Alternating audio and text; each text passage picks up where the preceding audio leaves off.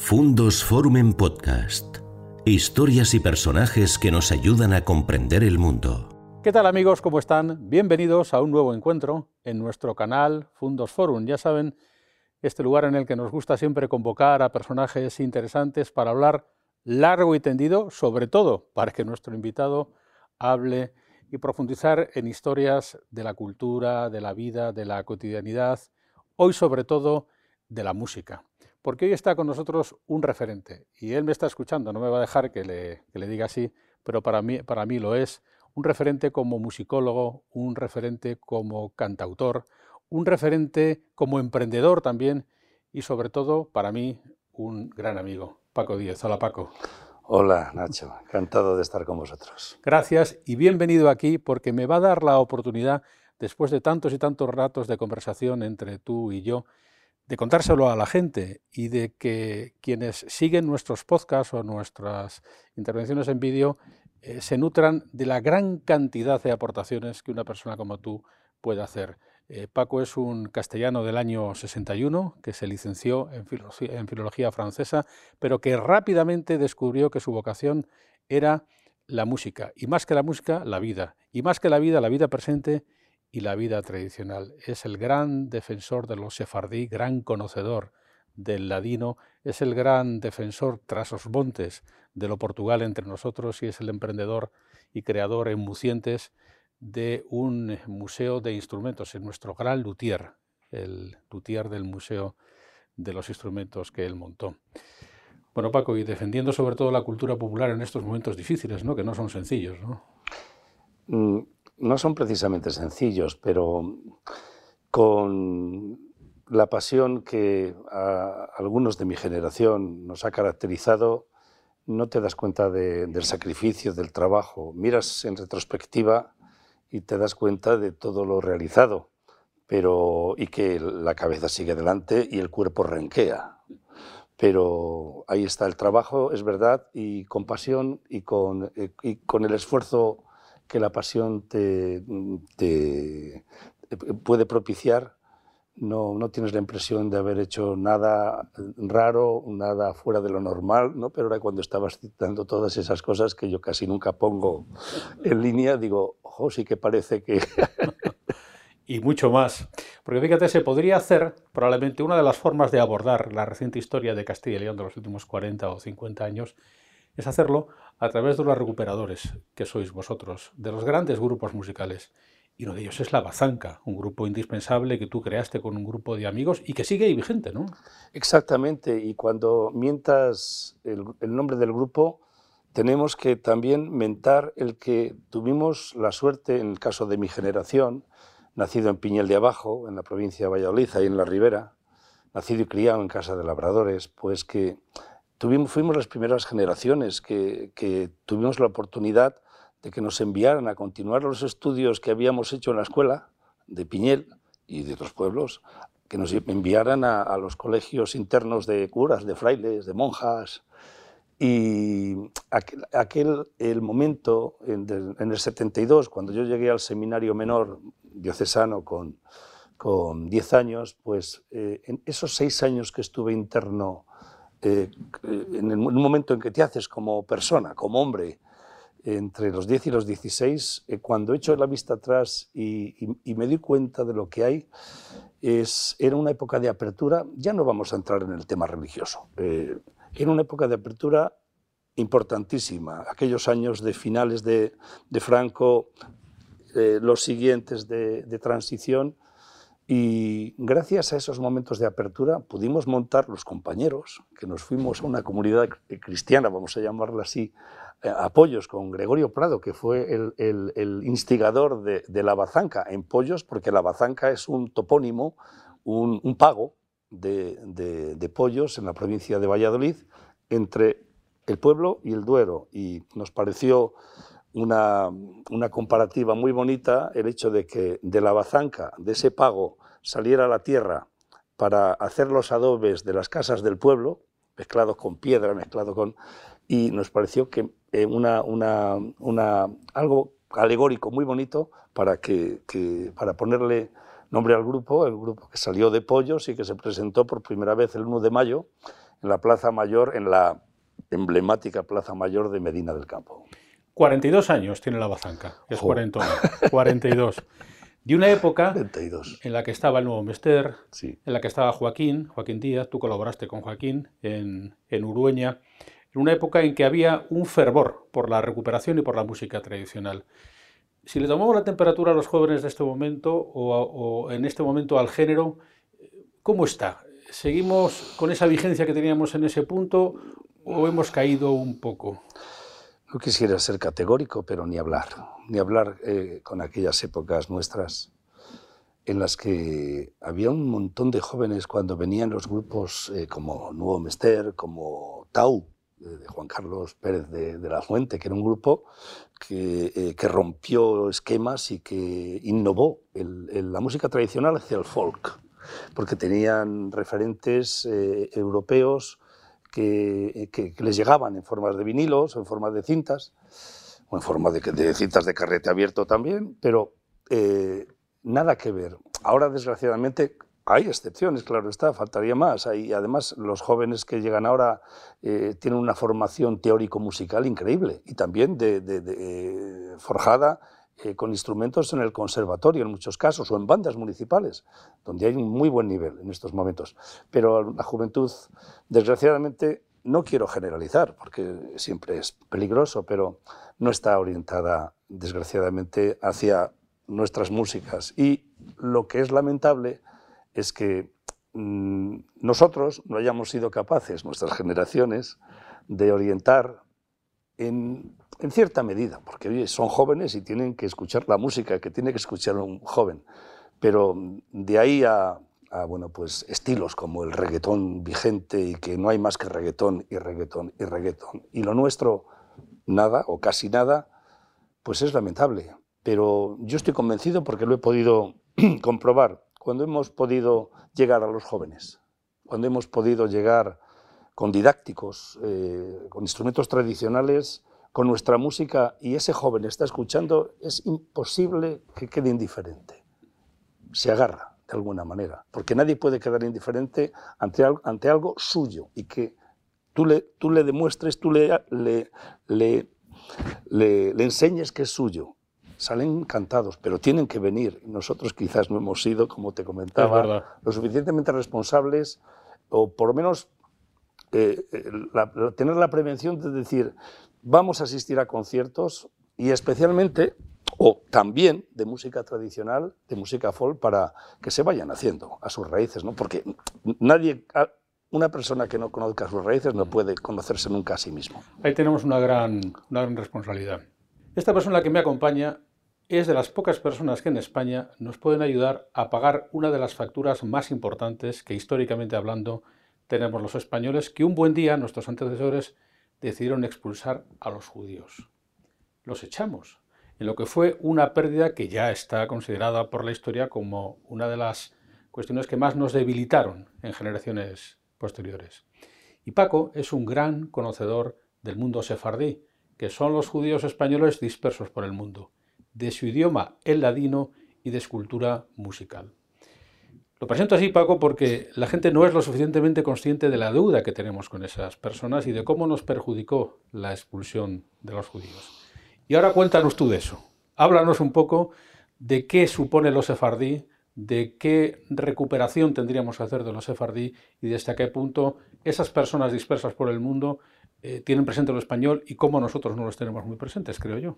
Sí, yo quisiera ser justo antes de empezar y decir que gracias a aquellas cintas que, grabó Joaquín Díaz, el maestro Joaquín Díaz, con el, Ministerio de Cultura que, se, distribuyeron por todas nuestras embajadas en aquella época, eh, cuando escuché aquellas cintas, pues me sentía atraído especialmente, no sé por qué, pero especialmente, ¿no? Yo ya conocía por de oídas a, Joaquín y luego tuve la suerte de colaborar 11 años estrecha y directamente con él.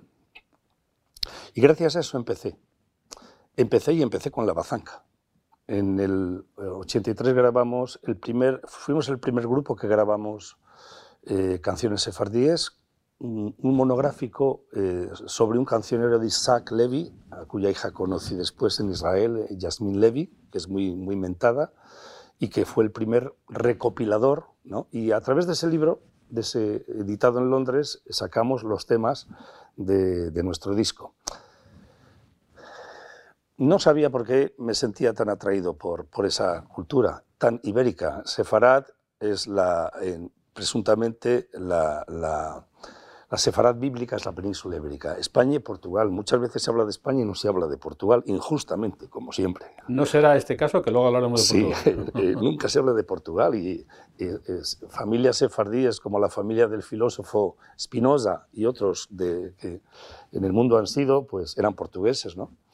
Y además, poco a poco voy entrando yo no tenía ninguna idea, Nacho, de quiénes eran los sefardíes. Me atraía especialmente. Fui leyendo, fui eh, informándome. Estaba en plena universidad también. Eh, soy, por fortuna, de los pocos licenciados de aquellos grupos de música tradicional que, que, pudieron, digamos, tener una licenciatura ¿no? en la universidad, Filología Románica, especialidad francés. Y, llegamos a, yo recuerdo con la bazanca tocando en Estocolmo, en Uppsala, en la universidad, y llegarme una señora de... También muy española. sí. Eh, Uppsala española. Sí, tuvo mucha vinculación con España, el cancionero de Uppsala, etc. Y, y fue la primera vez que escuché a una sefaradí hablarme en el dulce ladino, una, una judía de Rodas, una judía de allá, yo dije, esto ya es... Y entonces ahí todavía eh, quise, eh, como filólogo, quizás por deformación filológica, quise eh, entrar más en, el tema, ¿no?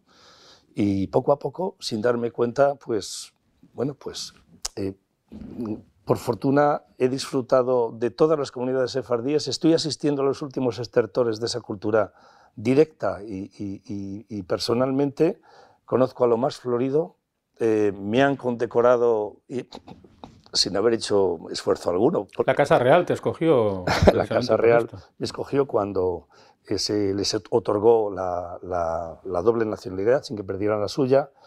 Pero, pero el hecho de, de poder entrar en sus comunidades, de poder eh, disfrutar con ellos, de sus ritos, algunos de los cuales son, les han guardado como oro en paño directamente desde acá el, el, el, el, que me consideren, eh, como ellos dicen, gente a la que yo admiro, pues un maestro. No, el maestro eres tú, ¿no? Ahora volveré en octubre a Seattle.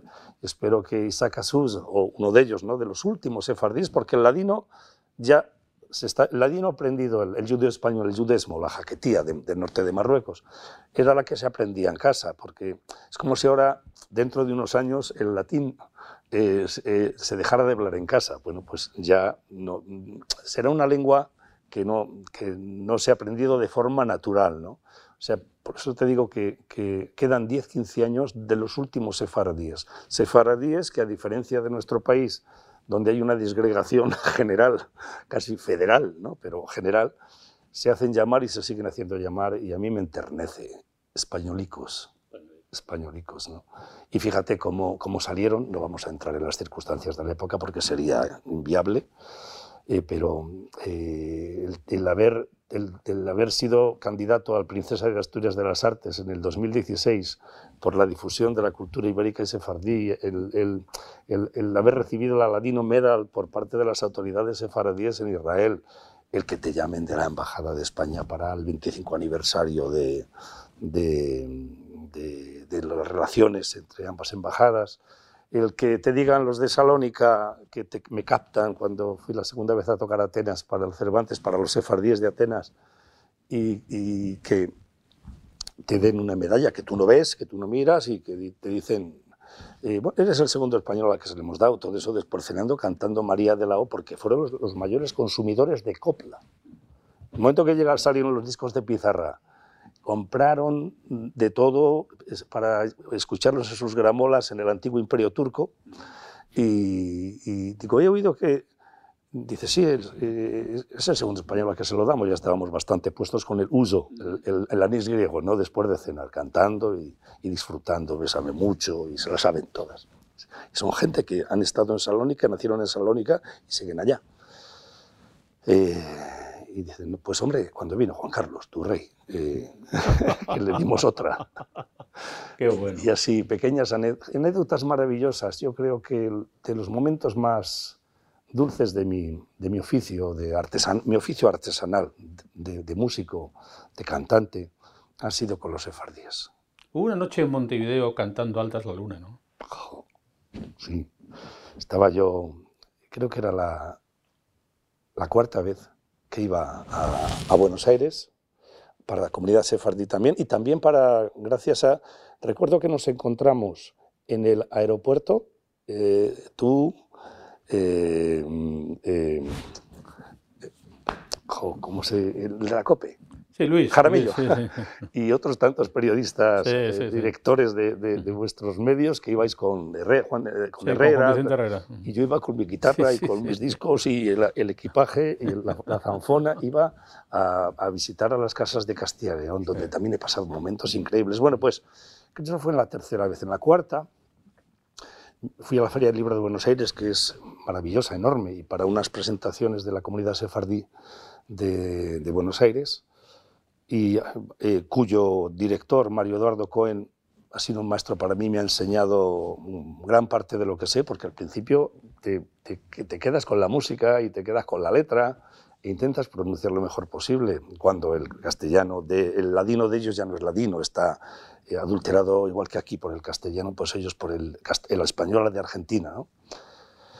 Pero me enseñó eh, los ritos judíos, eh, me, introdujo dentro del pensamiento judío, dentro de, las, costumbres no solo sefardíes, sino las que de lo que es el pueblo hebreo. Y me captaron, era la época del corralito. Me captaron, finales del corralito, cuando Buenos Aires se resfría, eh, los otros están con neumonía. En Montevideo, llegué allá, llegamos, llegué tarde, no me dio tiempo a cambiarme, aparecía el bolígrafo de, de, de, está todo, me estaban esperando la comunidad, una comunidad de, edad ya avanzada, y llegó un momento para cantar Alta, alta es la luna, alta, alta es la luna, cuando empieza a esclarecer, y ya hermosa sin ventura, nunca llegué a nacer. Y yo les, les animé para que me acompañaran, pero no hizo falta. Quería animarles, no hizo falta, porque esa canción era la que sus nonas, sus abuelas, sus, abuelos cuando venían desde Turquía, desde Izmir, desde Estambul, desde Salónica para, Argentina, era la que cantaban en el barco, entre otras. Y, bueno, aquello fue increíble. Dije, ¿dónde me encuentro? Y al final luego eh, lloramos después de la canción todos. Y lo mejor, al final del concierto, pues entre las felicitaciones y, la, adrenalina que estaba eh, bien alta, buen nivel. Viene una señora de, de, edad imprecisa, eh, me da un beso y me coge la mano y me da algo. Yo no, lo meto en el bolso y llego al hotel y eh, noto, pues habíamos ido a cenar, eh, un sándwich, como llaman ellos, de chivito, de no sé qué. Bueno, pues veo un anillo de oro con una piedra. Y vuelvo a, cuando volví de, la gira, vuelvo a Cigales, que en aquel momento vivía allí, había un, hombre conocido, joyero, y digo, oye, mira a ver si me puedes analizar este anillo. Me lo dijo unos días después, dices, un oro antiguo de familia, seguramente herencia de familia, que alguna vez nos han llevado a la tienda eh, y con una piedra semipreciosa. Dice, esto es un, esto, lo que te ha dado esta señora es parte de su vida. Digo, y que lo digas. Sí, sí, sí, sí. Y un montón de detalles y de, y de yo no puedo, yo no puedo pedir más respecto al cariño que me tienen los sefardíes y, lo que tú comentabas. Nunca podremos pagar la deuda de cómo han mantenido eh, nuestra cultura. Bien, es verdad que adaptando, adaptando también aspectos de la cultura de los países que los adoptaron y que los recibieron. Antiguo Imperio Turco, eh, Bayazid II en aquella época y hasta las guerras greco-turcas de principios de los años 20, que Grecia quería disgregarse, pues eh, vivieron en, en, esas tierras con, bueno, pues muy bien aceptados y bien considerados. Todavía en el Gran Bazar de, de Estambul hay unos cuantos, y los conozco, conozco la directiva y conozco a todos porque nos hemos visto en las cumbres de herencia, que es cada, cada dos años, eh, del Ministerio de, de, Exteriores, lo hace con la Casa Sefara de Israel. Y, en fin, que no sé qué hace un chico de Piñera allí, pero estoy encantado. qué bonito, la cumbre de, de herencia. Pues fíjate, aquella señora te hizo depositario de un objeto perteneciente a su, a su tradición. Yo voy a hacer lo mismo. En tu calidad de depositario de buena parte del patrimonio de los sefardí en este momento en España, has dicho que estamos en los estertores. De exactamente, exactamente. ¿Qué podemos hacer? ¿De qué manera podemos intentar salvar lo que se pueda o lo que se deba salvar de esto que data de los siglos anteriores? Es una herencia recibida. Ya se ha dado un paso grande y es que en la Real Academia Española haya considerado al judío español, al judesmo, al ladino, eh, como parte importante, como parte importante y sobre todo dándonos cuenta de que es un fósil de nuestra lengua, es decir, que estamos hablando no solo de nuestra lengua el castellano, la actual, sino de, de todas las lenguas que se llevaron, pues se llevaron el castellano, que era la lengua predominante ya en aquel momento, finales del 15, pero es que estábamos hablando del catalán de aquella época, del, del, del, galaico portugués de aquella época, de dialectos de aquella época, del antiguo leonés, de, todo lo que se llevaron, ¿no? de los, los que, las, las, lo que había en, en la, la, parte de Mondragón, de País Vasco, de... ya se ha dado un paso importante. Es, eh, se considera al ladino, al judesmo, al judío español como parte importante del castellano, de la lengua castellana, de la, lengua española. Quizás tendríamos que perder, en un primer momento tendríamos que perder eso que yo nunca he tenido y eso que nací eh, con las penas del infierno amenazando, como, amenazándonos como tú en aquella época, ¿no? Y una gran influencia y, una gran presión de la religión. Eh, pero no en el seminario, insisto, época de apertura, fue maravilloso, y la formación humanística. Pero eh, quizás tendríamos que perder esa parte de antisemita que siempre está ahí larvada. Es decir, en, contra, los judíos es que son, es que los, es que los de aquella región tenemos que perder los estereotipos y esas, esas, esas, cuestiones categóricas, ¿no? Es decir, no, los judíos es que son muy agarrados. Eh, en todas las culturas hay de todo. Y también eh, yo creo que la religión ha hecho mucho daño en ese sentido. ¿no? el judaísmo es la primera religión monoteísta. El cristianismo la copia casi a pies juntillas la primera parte del, Pentateuco, los cinco libros, el Antiguo Testamento. Llega al Islam, hace más o menos lo mismo con las otras dos y luego se enfrentan. no es comprensible. ¿no? Y creo que primero tendríamos que perder esos miedos sobre todo la gente de nuestra generación, yo creo que la gente, los jóvenes ahí son mucho más abiertos, a pesar de que estén globalizados en, el mal sentido, en ese sentido yo creo que no, tienen problemas con que alguien sea judío, cómo nos presentaban a los judíos mm. cuando éramos niños, eh, casi eran como el diablo. Como... los que mataron a Cristo. Exactamente, cuando Cristo nació judío, mm. murió judío y el líder de la, de la cristiandad es judío. Es así, lo que pasa que nos Bueno, pues creo que perdiendo esos, esos eh, eh, hay, que echar esos lastres fuera. Sí, esa cierta eh, superioridad moral carpetobetónica que nos hace mirar por encima. Porque claro, hablábamos de Sefaraz, pero otro de los grandes temas de muchas tardes de bodega con Paco, Iberia, el concepto de lo ibérico, porque Iberia es donde vivían los iberos, ahora no, ahora donde vivimos los españoles y los portugueses, pero hay quien habla de superar esa separación. Y no por razones justamente políticas, sino por razones eh, con ese concepto de tras los montes. Tú eres un amante de Portugal, eres un amante de lo portugués y eres un amante también de aquella cultura y de, aquella, y de aquel folclore. Eh, Paco, ¿por qué tenemos una frontera? ¿Por qué estamos de espaldas? Yo creo que es cuestión de 1297, Tratado de Alcañices en el séptimo centenario tuvimos una parte muy activa en Alcañices, ¿no? Hicimos venir, venir al rey emérito, eh, tuvimos lo más florido de los grupos de un lado y de otro, Y ahí nos dimos cuenta hace tiempo, un poco antes nos habíamos dado cuenta de que, de que, bueno, ¿cómo es posible que pudiéramos tener esa frontera? Pero se ha mantenido, se ha mantenido políticamente, porque no deja de ser la raya, una raya que yo puedo saltar en cualquier momento, de ida y de vuelta. Matrimonios mixtos, de un lado y de otro. Extraperlo, de un lado y de otro. Eh, es una frontera simplemente administrativa. Creo que apenas ha funcionado. Es verdad que cuando se abrieron las fronteras, bueno, pues se entraba uno, entraba uno más fácilmente.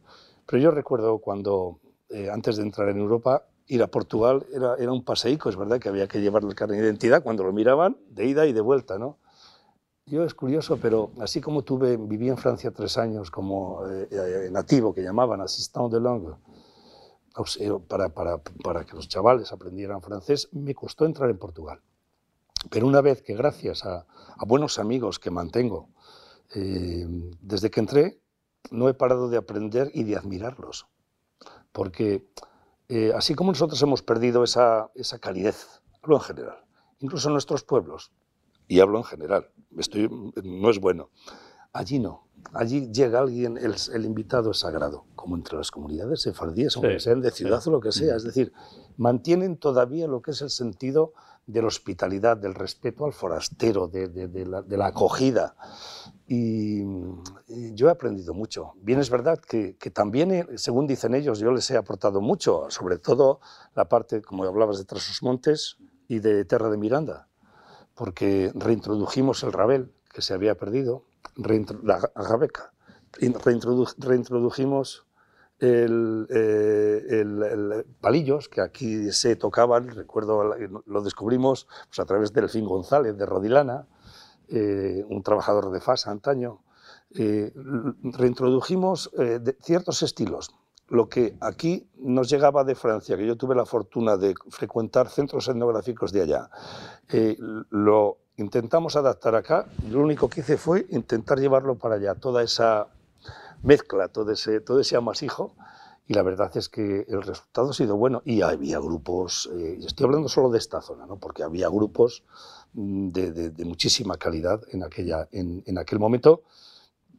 Y creo que se ha revitalizado hasta la pandemia, se ha, se ha dinamizado muchísimo todo lo que es el, el, el, contacto entre esos grupos de allá y de acá. Y a mí mi, mi, fundación se llama Fundación Iberia Sefarada y, y soy un hibernato eh, convencido y estamos detrás de, de, montar algo más potente, pero sin políticos. Uh -huh. Luego, si algo viene políticamente hablando, se puede, eh, se, se, puede mirar, pero dice, siempre cultural.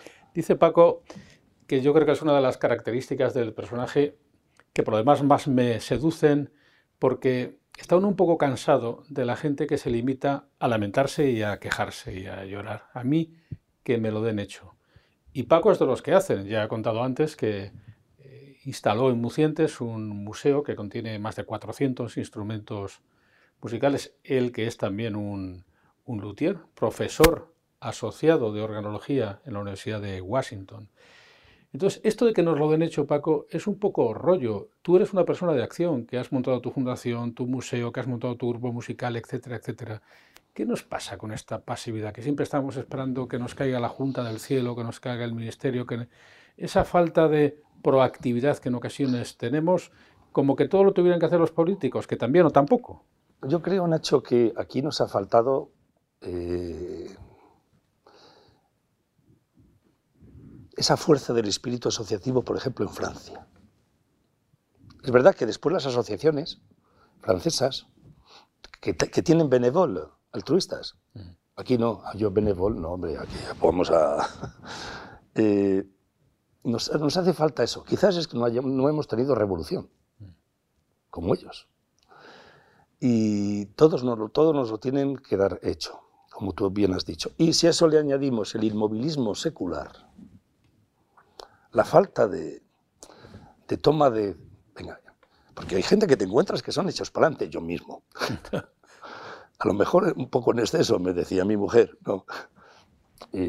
Pero hay que tomar ciertos riesgos. La vida sin aventura no es, no, no es, tan, no es, tan, no es, tan, no es tal.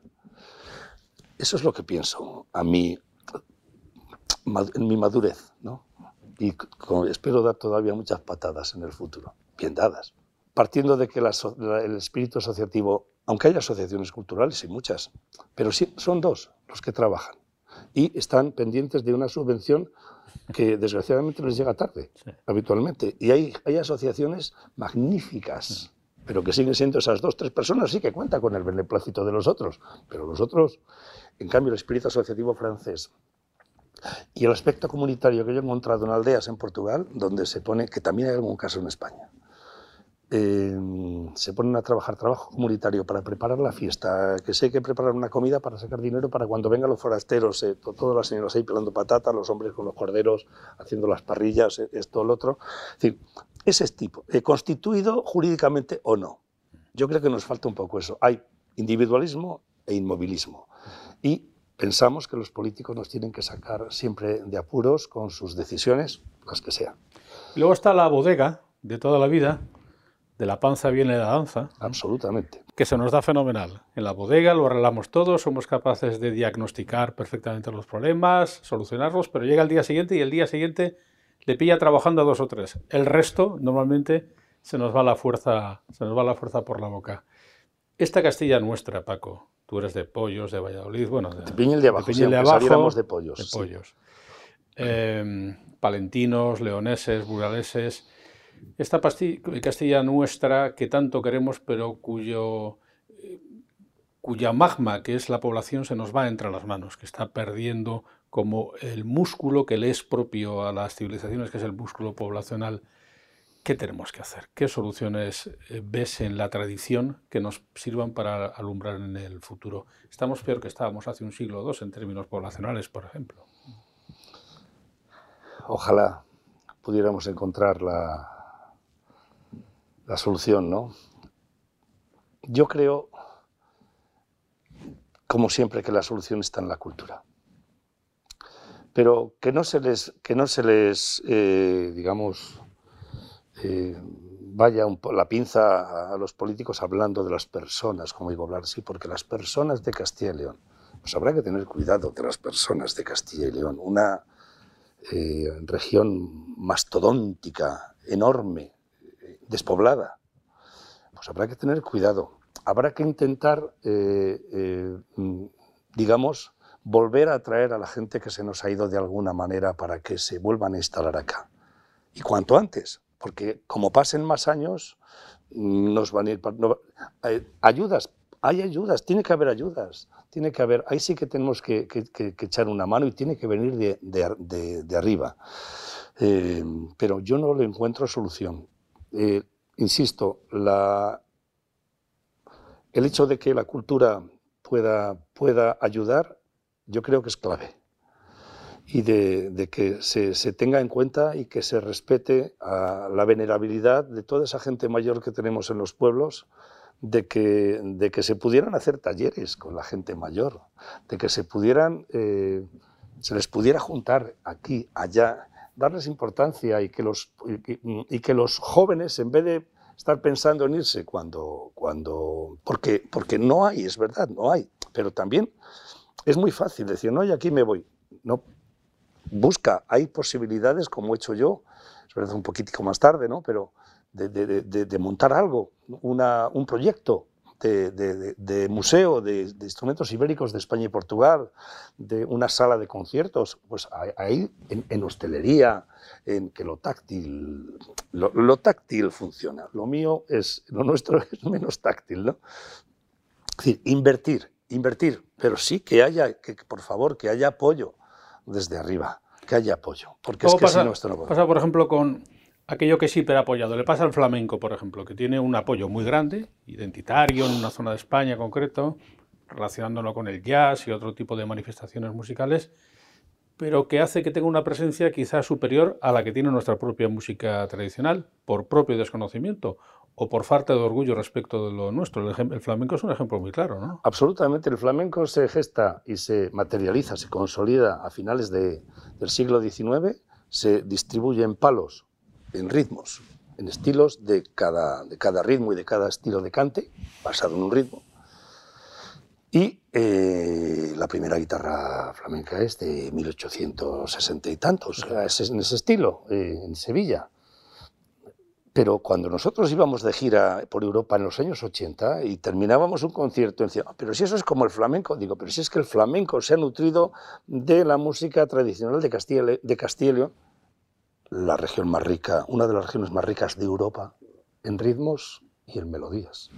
Se ha nutrido de, de la música mediterránea, se ha nutrido de la música manchega, se ha nutrido de la música gallega, se ha nutrido de la música portuguesa, se ha nutrido de todo. Pero claro, patrimonio de la humanidad, el flamenco y, los demás.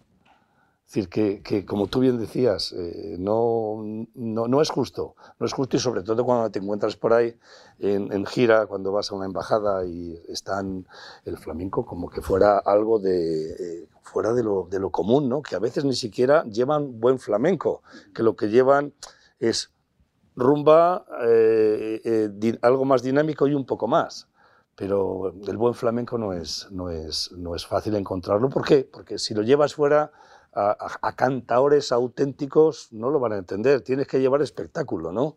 Y por fortuna hemos tenido muy buenos espectáculos. Yo coincidí en la Spanish Night de Nueva York en una ocasión con la compañía de Sara Varas, ¿no? Yo iba a hacer música sefardí, porque era en torno al español, y, y Sara Varas, encantadora, con todo, el, con todo su grupo, pues ahí estaban pero, ¿qué es el flamenco? ¿No? Pues es el conjunto de todas las músicas ibéricas, ibéricas tamizadas de, algo, de cierta manera, pero el problema es que se nos olvida, como bien decías, que lo nuestro es riquísimo y que, y bueno, y que está ahí. Necesitaríamos, si cabe, mucho, mucho más apoyo para que lo nuestro saliera fuera. Insisto, Castilla y León es la música tradicional más rica del occidente europeo.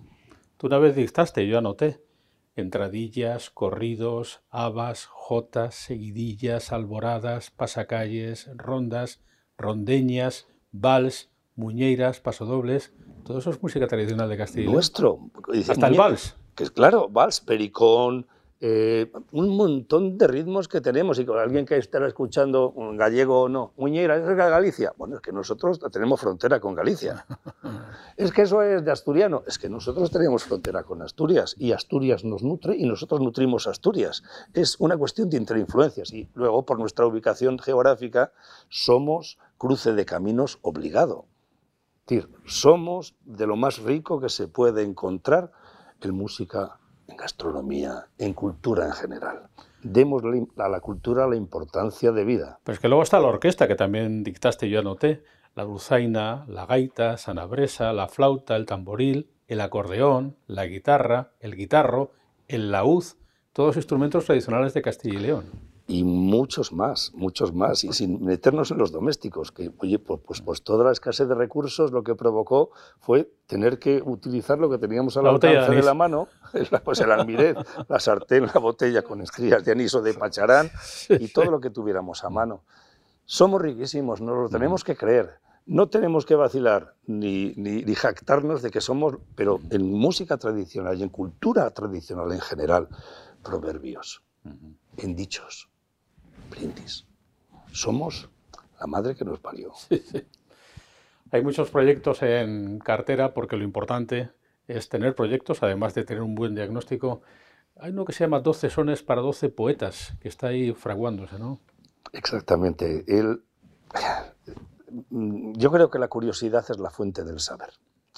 Como antiguo filólogo, pues claro, me, me gusta leer eh, leo desgraciadamente menos de lo que quisiera, bastante menos de lo que quisiera, y yo nunca fui muy, cercano a la poesía, pero hete aquí que gracias a, buenos amigos, ¿no? Eh, poetas, y sobre todo a un hermano que es Anthony Geist, el, un, un hombre que conoce más de España y de Latinoamérica que muchos de nosotros juntos.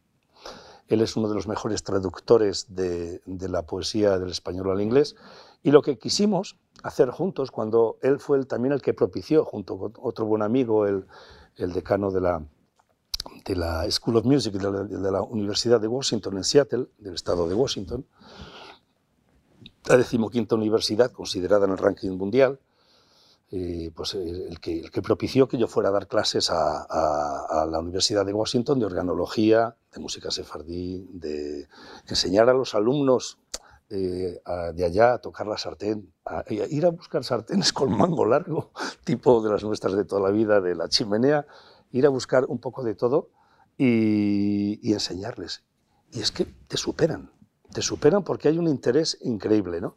Entonces, gracias a él, eh, bueno, he tenido esas experiencias, eh, voy de vez en cuando de forma puntual, yo no quiero ya estar dos, tres meses, podría estar todo el año, pero tengo mi propuesta aquí y, mis grupos y, mi gente.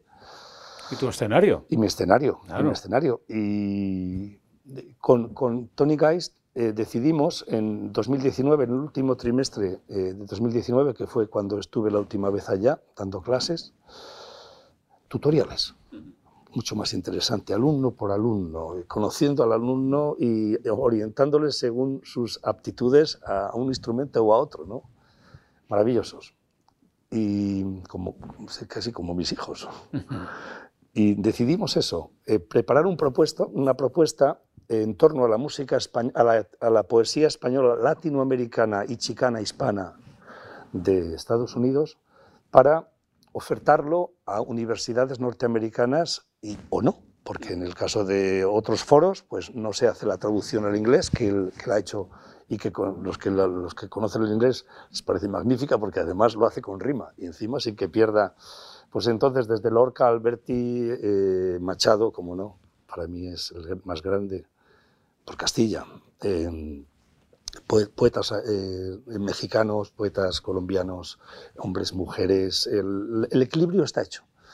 Y llevarlo como propuesta para difundir eh, una, poetisa nuestra, que además es una gran mujer, Mar Sancho, pues eh, está dentro también y el, haber musicado una poesía suya, Isla Morada, pues para mí es un, es un lujo y estamos encantados, ¿no? Y tenemos una relación magnífica desde hace muchísimos años. Y eh, está a punto de, lo hemos, lo hemos presentado en Santa Bárbara en marzo, último, en la, ciudad natal, en la Universidad de, de Tony Geist, y mm, pues en octubre haremos algunas universidades más y luego volveremos en, con ese proyecto en el que yo he musicado todos esos poemas, 12, 12 sones para 12 poetas, y es simple, simple y llanamente para, para difundir la, nuestra poesía española, latinoamericana e hispana en el español por, a, nivel global, universal, en, sobre todo en los foros ingleses, ¿no? anglosajones, y donde entiendan el inglés y no entiendan el castellano. La verdad es que es siempre apasionante la mixtura entre la poesía y la música, porque el origen es el mismo en realidad, el origen es el sentimiento, es el es el corazón.